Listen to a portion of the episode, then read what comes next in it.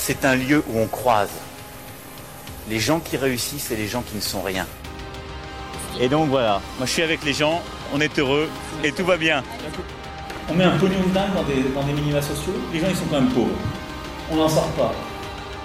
Eh bien c'est simple, on a tout misé sur l'esprit start-up. Je crois qu'on a besoin d'un peu d'égalité, d'un peu de liberté, parce que c'est quoi la devise française? Liberté, égalité, fraternité. Eh ben, banco, voilà. Nous, c'est ça ce qu'on va essayer de faire. Top Bienvenue dans La République inaltérable, le talk politique libre, incisif et sans concession du monde moderne avec Alexis Poulain. Bonjour Alexis. Salut Antoine. Je rappelle que vous pouvez retrouver les épisodes précédents dans toutes les apps de podcast, sur Spotify et sur lemondemoderne.media. Euh, la semaine dernière, Alexis, tu nous avais expliqué comment le Schtroumpfissime était une préfiguration de l'affrontement entre les Gilets jaunes et Emmanuel Macron, parce qu'on en est arrivé là avec une ultra personnalisation du conflit. Il y a eu pas mal de choses aussi sur le monde moderne.media, euh, notamment pas mal de textes intéressants. Est-ce que tu peux nous donner quelques conseils de lecture et de visionnage? Euh, Oui, bien sûr. Euh, ben, surtout lecture, puisqu'on a, on a eu une, une tribune de David Graber qui nous parle d'Occupy. C'est l'anthropologue américain qui a fait Occupy et qui explique un peu comment ces mouvements, Gilets jaunes, Occupy, sont là pour montrer qu'on est dans, un, dans une ère révolutionnaire et que c'est une révolution démocratique, citoyenne, écologique qui est en marche et que bah, rien ne va pouvoir l'arrêter, malgré les mesures, malgré euh, la volonté du, du monde d'hier de, de, continuer jusqu'à la mort. Et puis, euh, on a un article aussi... Euh, euh, sur euh, la commission citoyenne euh, de Jean-Luc Vingère, qui avait été un, un, invité du monde moderne. Lui est l'auteur du syndrome de Marie-Antoinette, Que faire lorsque les élites ont perdu la tête? Alors c'est un livre écrit en 2015, mais voilà où on en est. Et, Tout à fait d'actualité. Et, et, lui propose en fait la mise en place d'une commission citoyenne avec tirage au sort, euh, c'est quelque chose qui était qui depuis longtemps en fait hein, dans le euh, dans la réforme institutionnelle, euh, enfin pas celle qui est portée par nos élites techno qui sortent de l'ENA, mais par les gens qui réfléchissent autrement à, à comment organiser la démocratie. Et puis on a une tribune de Bastien Bastien Parisot, euh, qui euh, montre comment on a glissé du barrage euh, contre l'extrême droite à l'autoroute pour Marine Le Pen, parce que finalement, euh, Emmanuel Macron, qui devait barrer la route à l'extrême droite, en devient bah, la meilleure promotion. Tout ça est donc à lire sur lemondemoderne.media. On avait décidé de parler d'actualité à l'étranger aujourd'hui et heureusement finalement bah, après la tragédie de Strasbourg parce que niveau communication politique on a eu droit dès la soirée de mardi un concours de récupération abject, hein, faut, faut, le dire, de, de, Laurent Wauquiez et de Marine Le Pen qui se sont emparés de l'affaire euh, directement, profitant d'un retour de l'actualité sur un terrain qui leur est bien connu hein, et qui marche bien pour eux. Euh, on a vu certains gilets jaunes sur Facebook partir eux aussi au quart de tour. Euh, L'attentat serait un coup monté de Macron pour éteindre leur mouvement. Euh, ce genre de réaction est habituel hein, sur les réseaux sociaux après chaque événement de ce type, mais forcément, les réactions des gilets jaunes sont très scrutées en ce moment. Les médias, à juste titre, ont remonté cette info et certains gilets jaunes ont alors expliqué à d'autres qu'il fallait faire attention parce que la théorie du complot était en fait un complot de macronistes pour semer la discorde dans leur rang. Euh, désolé, je trouve pas d'autre façon de te poser la question, mais qu'est-ce que c'est que ce bordel ou qu'est-ce que c'est que ce, bololo pour reprendre les, termes à la mode de, de, à Matignon? Ça a jamais été. Il y a toujours eu hein, euh, des, théories euh, du, complot euh, suite à des attentats, mais euh, là, l'ampleur que ça a pris euh, signifie vraiment la le fossé qu'il y a entre les citoyens et leurs représentants. Il y a une crise de confiance énorme, ce qui peut expliquer cette théorie du complot.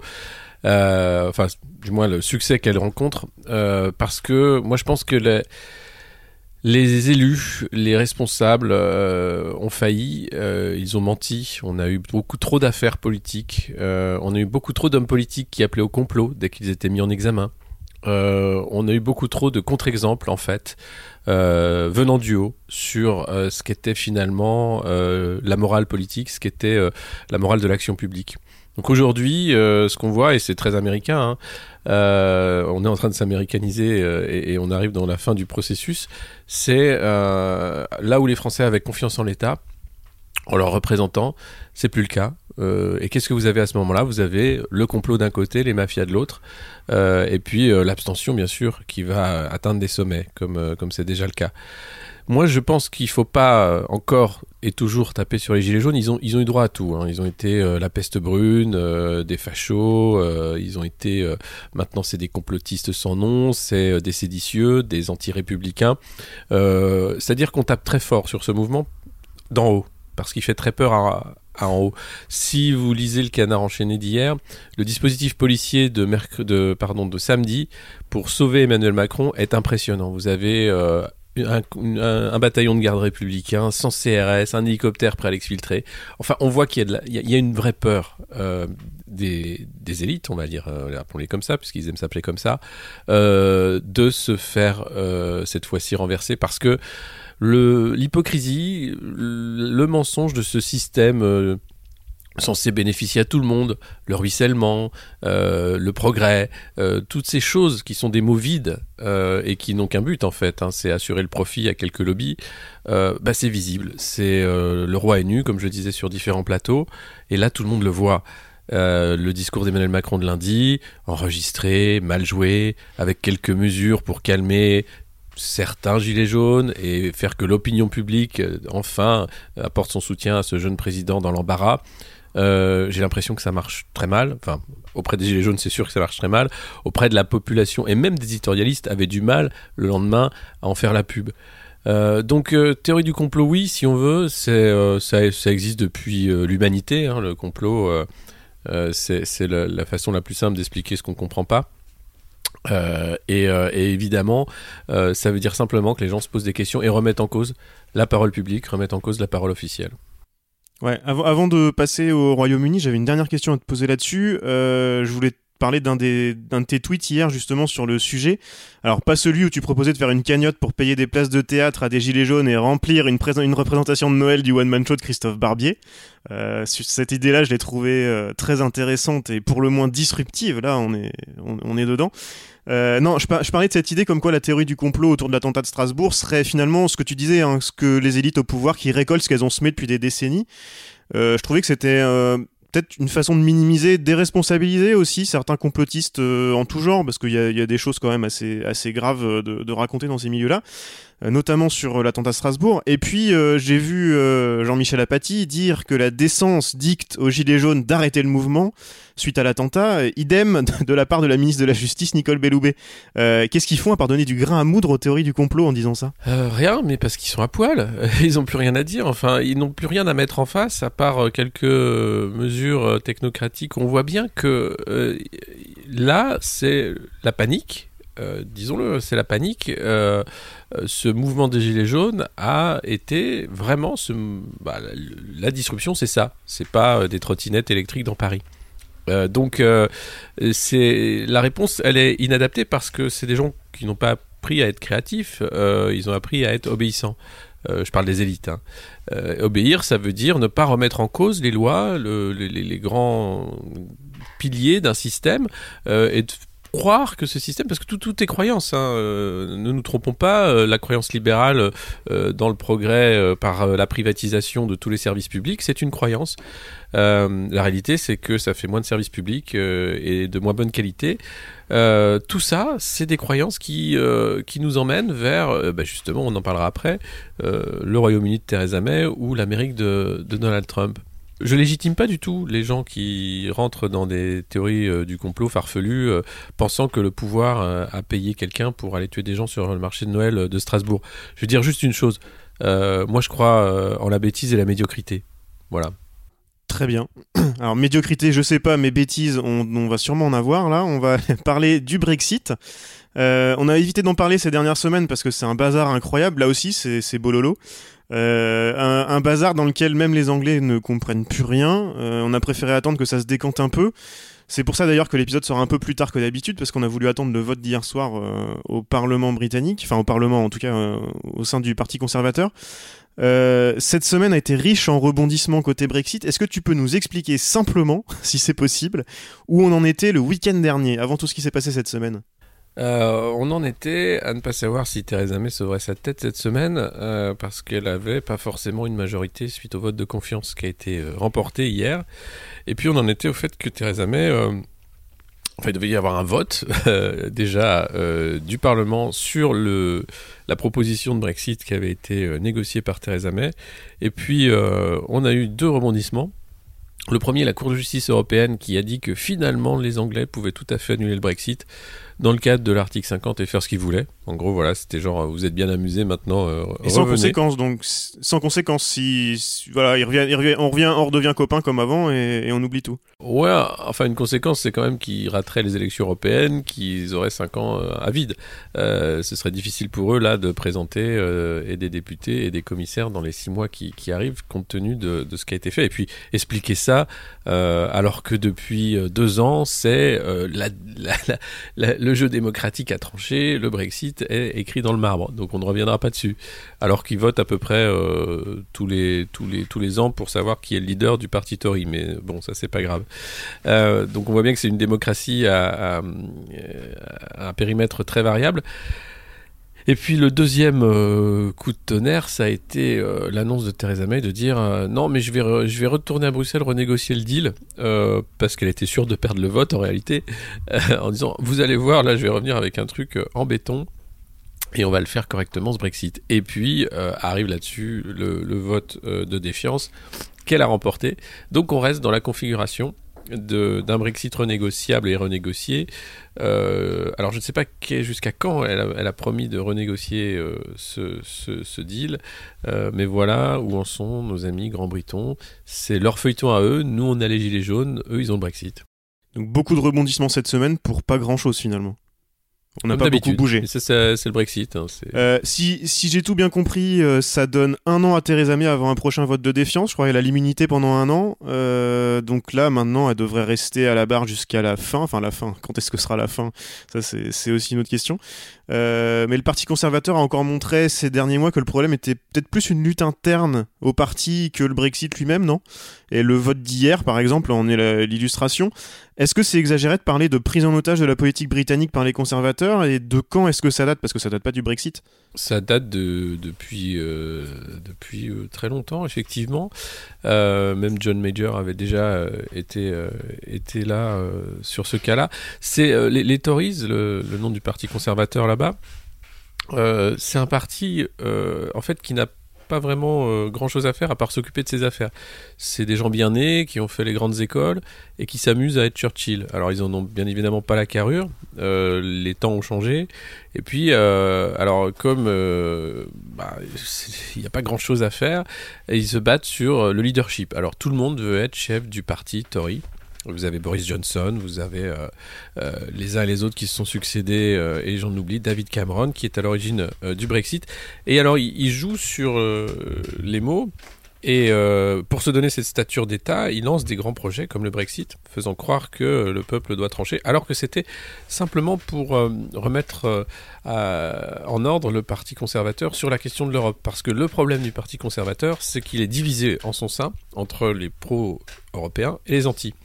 Les anti ont gagné, le Brexit est passé, seulement le Brexit maintenant n'a pas la, la majorité du soutien de la population britannique. Mais ils s'en foutent, ils continuent avec euh, derrière des intérêts personnels, privés, euh, qui passent avant l'intérêt euh, public. Vous avez euh, Jacob Rees-Mogg, par exemple, euh, qui est un financier qui a fait beaucoup d'argent, comme Nigel Farage, sur le Brexit, parce qu'ils ont joué sur euh, le cours de la livre. Voilà, ce sont des gens qui sont des affairistes. Ça fait exactement partie de ce que je disais tout à l'heure sur euh, pourquoi les Français euh, en peuvent plus finalement euh, de la parole publique, pourquoi ils ne la croient plus, parce que voilà, ça fait partie de ces, magiciens qui utilisent leur mandat à des fins personnelles, qui utilisent leur mandat à des fins de publicité et à des fins simplement d'enrichissement. Donc on est, euh, je comprends pas, j'ai jamais compris, et pourtant j'ai vécu en Angleterre, hein, le succès du Parti conservateur. Euh, je pense qu'il y a quelque chose, euh, peut-être parce qu'il y a euh, chez eux la synthèse que Laurent Wauquiez essaye de faire avec la xénophobie qui a fait le succès du Brexit, avec le côté réactionnaire, un papa et une maman, avec tout ce qui est finalement la société fantasmée d'hier de l'Angleterre.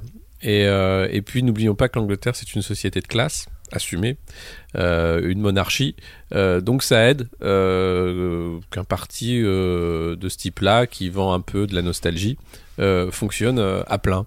mais là, ça commence à fatiguer les Anglais, j'ai l'impression. Et quelle sortie de crise on pourrait avoir alors pour le pour le parti conservateur et puis pour le Brexit aussi derrière? Bah pour eux, euh, la sortie de crise, elle est, tracée par euh, Theresa May, vu qu'elle a gagné son vote de confiance, qu'elle est en train de négocier un, Brexit. Euh, le problème, c'est que le vote au Parlement va revenir. Donc là, on est dans une situation où on peut tout à fait avoir un, no deal Brexit, comme ils appellent ça, c'est-à-dire un, Brexit sans accord, qui serait extrêmement euh, dommageable pour euh, l'économie britannique, euh, et ou alors avoir un vote sur un Brexit à minima qui ressemblera à peu près à ce qui était le, deal d'avant, moins le pouvoir de d'être à la table des institutions européennes. Donc je vois pas vraiment l'intérêt. Et du côté du Parti conservateur, Boris Johnson a l'air encore d'être dans le coup. qu'est-ce qui peut se passer? Theresa May hier a négocié euh, aussi euh, pour avoir, pour avoir la confiance et pour gagner son vote, a négocié avec des conservateurs le fait de partir euh, dès une fois le Brexit terminé. Oui, c'est ça. C'est donc on, on, reviendra de toute façon sur cette lutte des chefs qui n'en finit jamais avec le Parti conservateur. Boris Johnson semble avoir moins de soutien ces temps-ci. Euh, il a fait quand même quelques sorties un peu trop extravagantes euh, du goût de ses petits camarades, euh, mais il reste populaire et lui s'amuse évidemment comme un gamin à, pouvoir emmerder la chef. Donc on reste dans cette dans cette disposition là et, on attend de voir quel sera le deal rapporté par Theresa May et ce qu'il en sera de, du vote.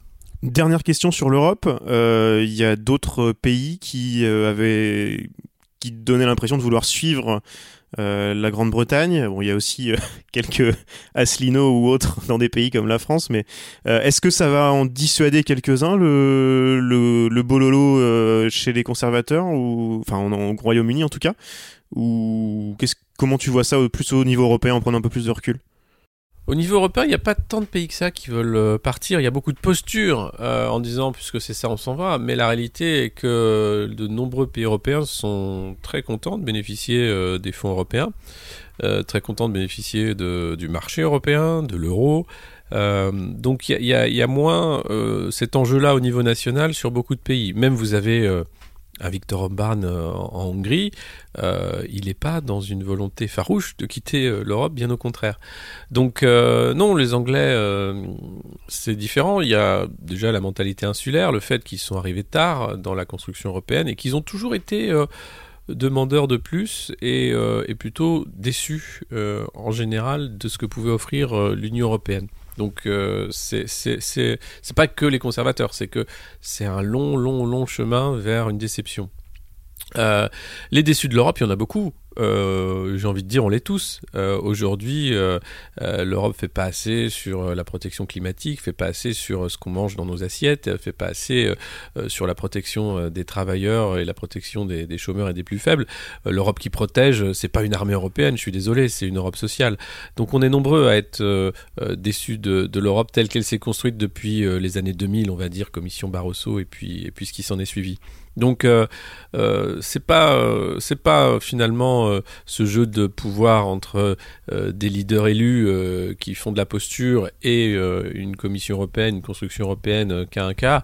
C'est plutôt qu'est-ce qui est dans la tête des populations aujourd'hui? Est-ce que la majorité des populations européennes sont déçues de l'Europe ou est-ce qu'elles sont curieuses Est-ce qu'elles en veulent plus ou est-ce qu'elles ont encore envie de construire quelque chose? Ça c'est la vraie question parce que le Brexit a mis du temps avant d'arriver. Euh, et là, on a des élections euh, européennes euh, en mai 2019.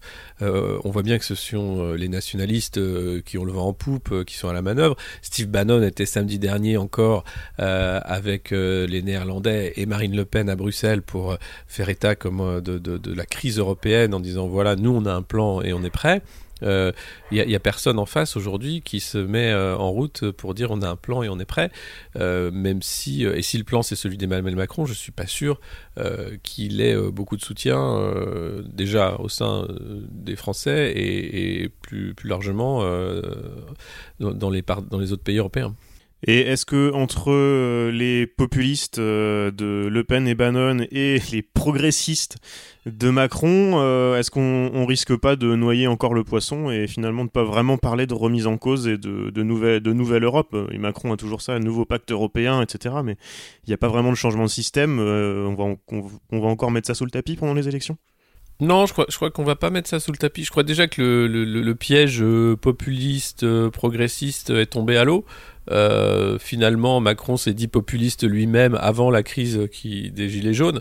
Euh, donc tout le monde est populiste. Bon, tout le monde est d'accord, tout le monde est populiste. Ensuite, sur le nationalisme, euh, il voit bien qu'on ne peut pas continuer à faire croire qu'on est forcément gagnant dans du commerce international. Donc il a dit qu'il n'était pas nationaliste. Emmanuel Macron, il a dit qu'il était patriote. je crois qu'il a dit ça, hein, c'est du patriotisme ou quelque chose comme ça.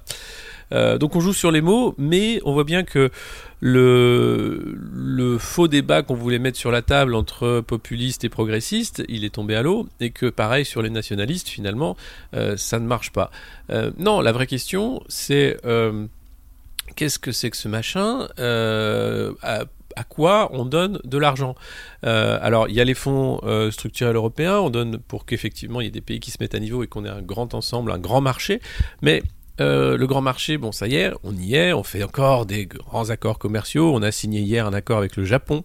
On va pouvoir envoyer davantage encore de carcasses de bœuf à l'autre bout du monde. C'est génial pour le climat en pleine COP24. Et alors là, tout le monde se, félicitait de cet accord. Euh, et puis, euh, et puis non, c'est qu'est-ce qu'on va faire?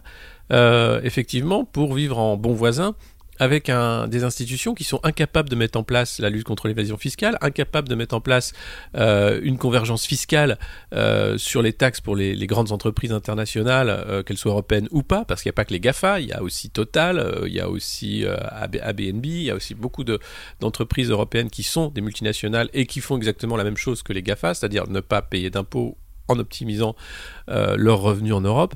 Donc euh, voilà, c'est soit on fait une Europe euh, politique qui se donne les moyens de ses ambitions, et elles sont, elles sont posées sur la table, j'ai envie de dire, par les populations européennes. Déjà, les gens ont envie de la faire, cette transition écologique. Ils ont envie de la faire, mais pas à leurs dépens. Voilà, donc il faut aller chercher l'argent pour la financer, cette transition écologique, mais pas dans la poche des gens qui payent déjà beaucoup d'impôts. Très bien, et eh ben on en parlera euh, dans les semaines qui viennent. La semaine prochaine, je crois qu'on va parler aussi. Enfin, dans les semaines qui viennent, euh, j'aimerais bien qu'on reparle de Trump. Euh, c'est assez assez incroyable ce qui est en train de se passer aux États-Unis et c'est un, copain de Boris Johnson, de Boris Johnson en plus. Et Nigel Farage. Et ouais, et tu, tu, nous as lancé sur plein de pistes. On parlera aussi de transition écologique, de, de justice fiscale, et puis on va suivre ce qui se passe avec les gilets jaunes, euh, beaucoup de choses d'ici l'épisode de la semaine prochaine. Ouais, s'il y a encore de l'électricité, si on peut encore allumer un ordinateur.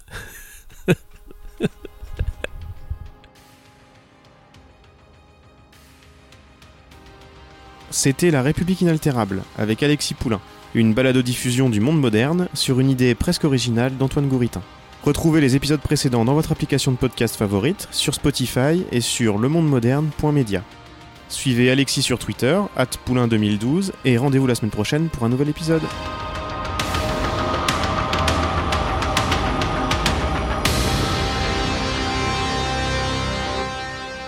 Top